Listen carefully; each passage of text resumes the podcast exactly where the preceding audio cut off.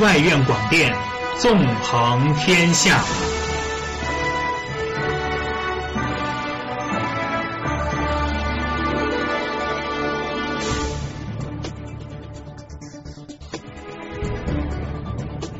纵横天下今日新闻目录：纵横历史，坐观历史上的今天；纵横速览，二百秒知晓天下资讯；纵横调查，探寻新闻背后的新闻；纵横前瞻，提前知晓本周动态。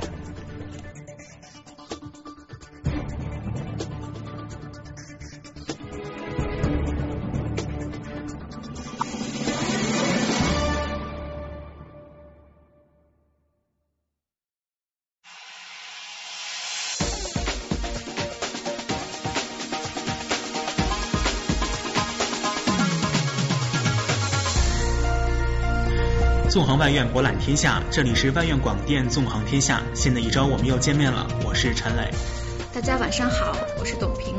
全球热点最新闻尽在纵横天下。节目的开始，我们首先带您关注本周的天气趋势。十八到十九日，新疆北部有小到中雪或雨夹雪，局部地区有大雪，并出现六到八度降温。山口地区有七到八级大风。二十号到二十一号。华北、东北地区有六到八摄氏度的降温，并伴有四到六级风。华北北部、东北地区中北部有小到中雪或雨夹雪，局部地区有大雪。东北地区南部及西南地区东部有小雨。二十二到二十四日，西北地区东部、西南地区东部、华北、黄淮、长江中下游地区将先后出现一次明显降水天气过程。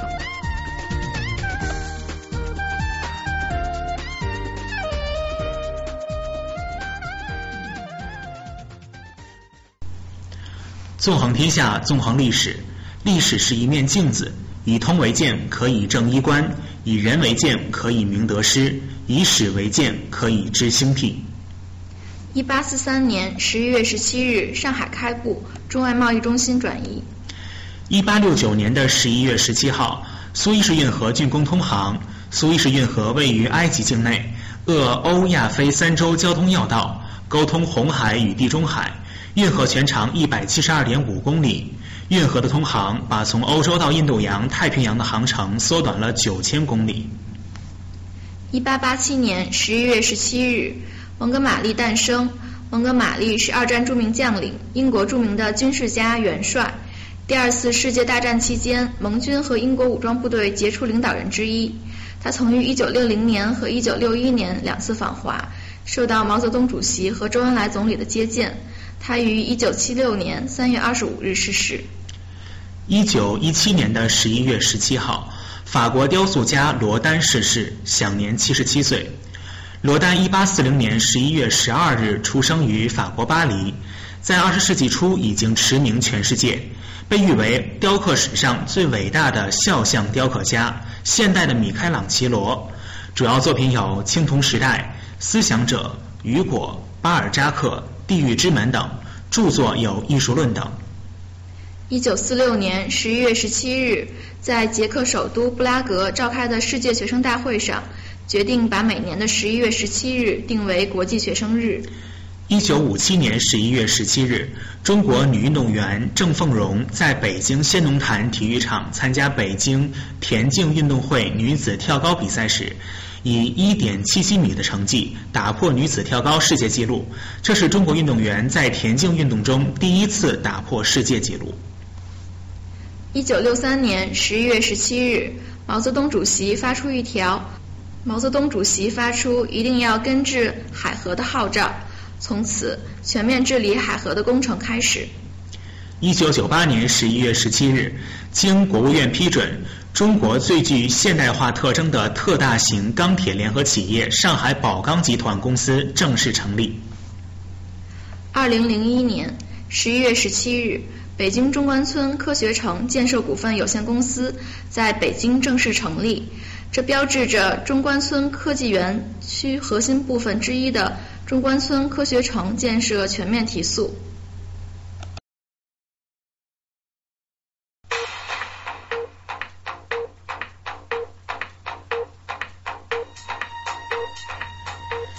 了解了历史上的今天之后，我们来看一看上周全球都发生了哪些重要新闻。进入纵横速览。据外电报道，伊拉克支持政府的军队十五日打破了极端组织伊斯兰国对该国主要炼油厂的围困。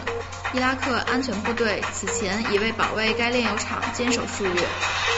刚果金卫生部长卡邦格十五日宣布，该国境内的此次埃博拉疫情结束。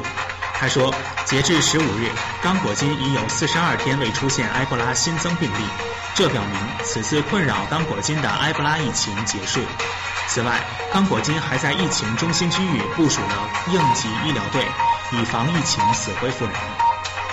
十四日，中国新派出四支医疗队前往非洲援助抗击埃博拉疫情。截至目前。中国已连续四轮向西非疫区国家提供了总价值约7.5亿元人民币的紧急现汇、粮食和防控物资等援助。近几个月，中国累计将有一千人次的医务人员、公共卫生专家奔赴疫区一线，从事人员培训、实验室检测、病病例留观和治疗等工作。据美国地质勘探局地震信息网的消息，印尼摩鹿加群岛附近十五日发生七点三级地震，太平洋海啸预警中心已发布海啸预警。二十国集团领导人第九次峰会将于十一月十五日至十六日在澳大利亚的布里斯班举行。自举办以来，二十国集团领导人峰会在加强宏观经济政策协调、促进世界经济复苏。推进国际金融机构改革方面发挥了不可替代的作用。在本届峰会上，加强反腐败国际合作又将成为一个世人关注的重要议题。阿根廷政府十四日强烈谴责英国在马尔维纳斯群岛（英国称福克兰群岛）周边海域举行的军事演习。肆虐西非国家的埃博拉病毒目前已经在全球范围夺去了超过五千人的生命。期间虽然有部分患者被治愈，但是世界卫生组织十四日表示，目前仍然没有发现有效对抗埃博拉病毒的药物。近期，乌克兰东部再次发生了大规模炮击，乌克兰国防部长斯泰潘也表示已经做好了战斗准备，这让乌东部的局势再次紧张起来。十四日，乌克兰外交部长巴维尔克里姆钦在接受采访时就表示，乌当局将继续遵守明斯克协议中通过和平方式解决乌东部问题，不会采取武力手段。阿富汗总统阿什拉夫加尼十四日开始对巴基斯坦进行为期两天的访问，这是继沙特和中国之后，加尼当选总统以来的第三次出访。巴基斯坦舆论认为，加尼的到访意味着在后北约时代，阿富汗新政府希望与邻国化解分歧，发展更紧密的伙伴关系，同时也希望巴基斯坦帮助推进阿富汗的民族和解进程。据日本朝日新闻十一月十三日报道，日本首相安倍晋三已计划在年内解散众议院并进行总选举。安倍已将这一意图传达给了数名执政党干部。关于众议院选举的时期，安倍政权现以正以十二月二日公示、十四日进行投开票为主进行调整。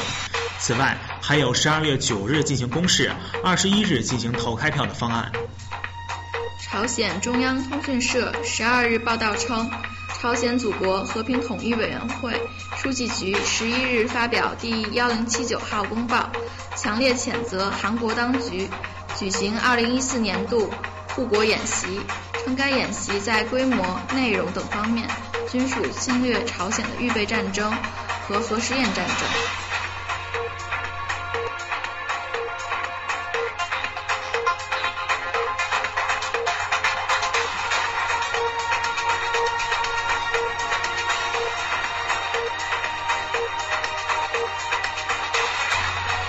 接下来，我们进入纵横调查，探寻新闻背后的新闻。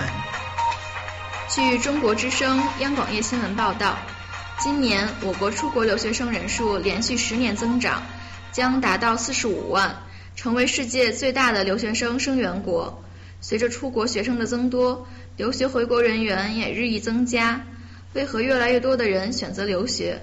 学成归来，能又能否学以致用？央广夜记者。对此展开调查。中国教育国际交流协会副秘书长宗娃坦言，当前我国仍是全球出国留学生学生最多的国家，留学已经成为很多家庭的教育目标。学生家长构成也不再以富裕阶层、管理层和知识精英的家长为主，工薪阶层占据了相当的比例。在留学生的队列中，小留学生越来越多，成为明显趋势。有数据显示。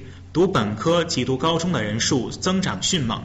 以2013年中国赴美国留学人数为例，读研的人数为十万三千多人，而读本科的人数约为九万四千人，两者之间的差距逐渐缩小。高中留学生人数也开始急剧膨膨胀，这也使高中国际班开始在国内迅速发展起来，并有从一线城市向二三线城市蔓延的趋势。即便孩子专业成绩不好，将来至少也能掌握好英语，也算一门就业技能吧。将孩子送到澳洲读高一的徐女士说道：“徐女士和老公平时开一家饭店，收入并不算太高，每年十五万的学费仍然让他们有些吃力。不过为了孩子，夫妻俩无论多难都要坚持。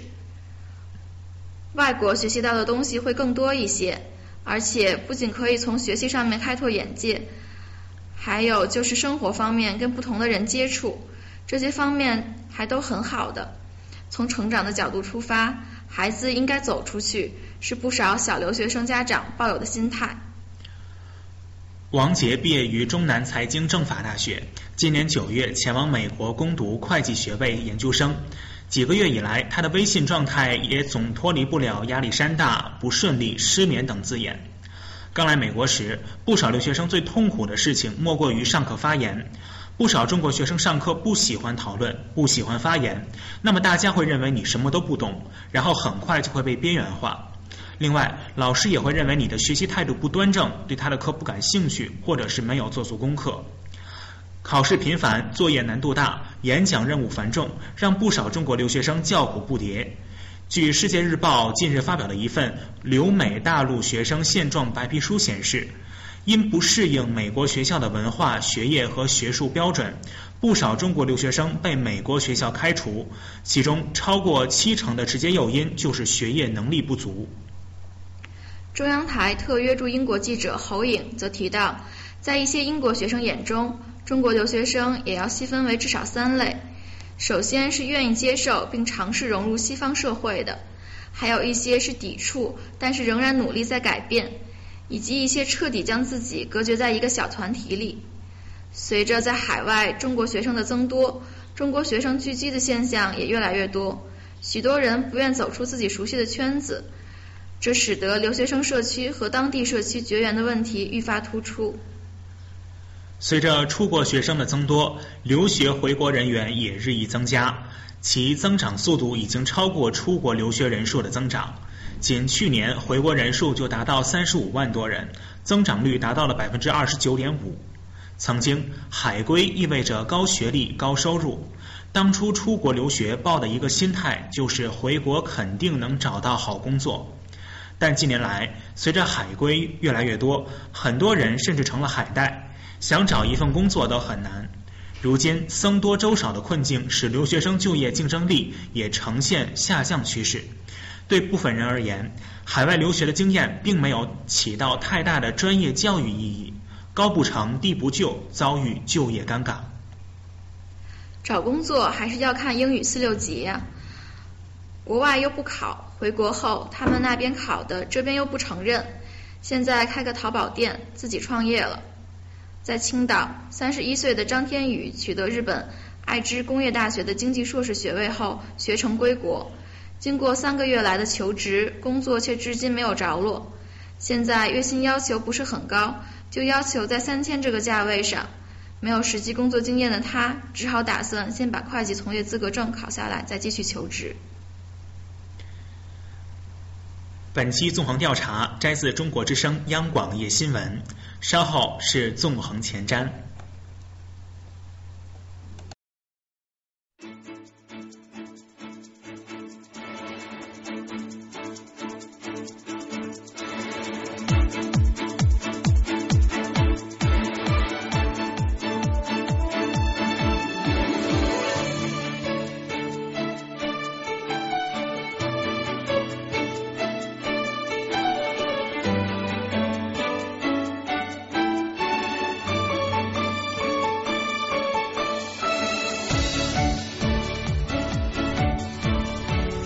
十七日，沪港通正式开启。新一轮伊核谈判十一月十八日在维也纳举行。十一月十九日，日本首相安倍晋三已解散众议院，并于十二月初举行新一届议会选举。十一月二十日，美国国际贸易委员会就从中国大陆和台湾地区进口的无取向电工钢是否存在倾销和补贴行为，从德国、日本、韩国、瑞典进口的此类产品是否存在倾销行为作出仲裁。二零一四年博鳌亚洲论坛金融合作会议十一月二十三日至二十五日在迪拜举行。本期纵横天下到这里就全部结束了，主播董平婵来感谢各位的收听，祝您一周好心情，再会。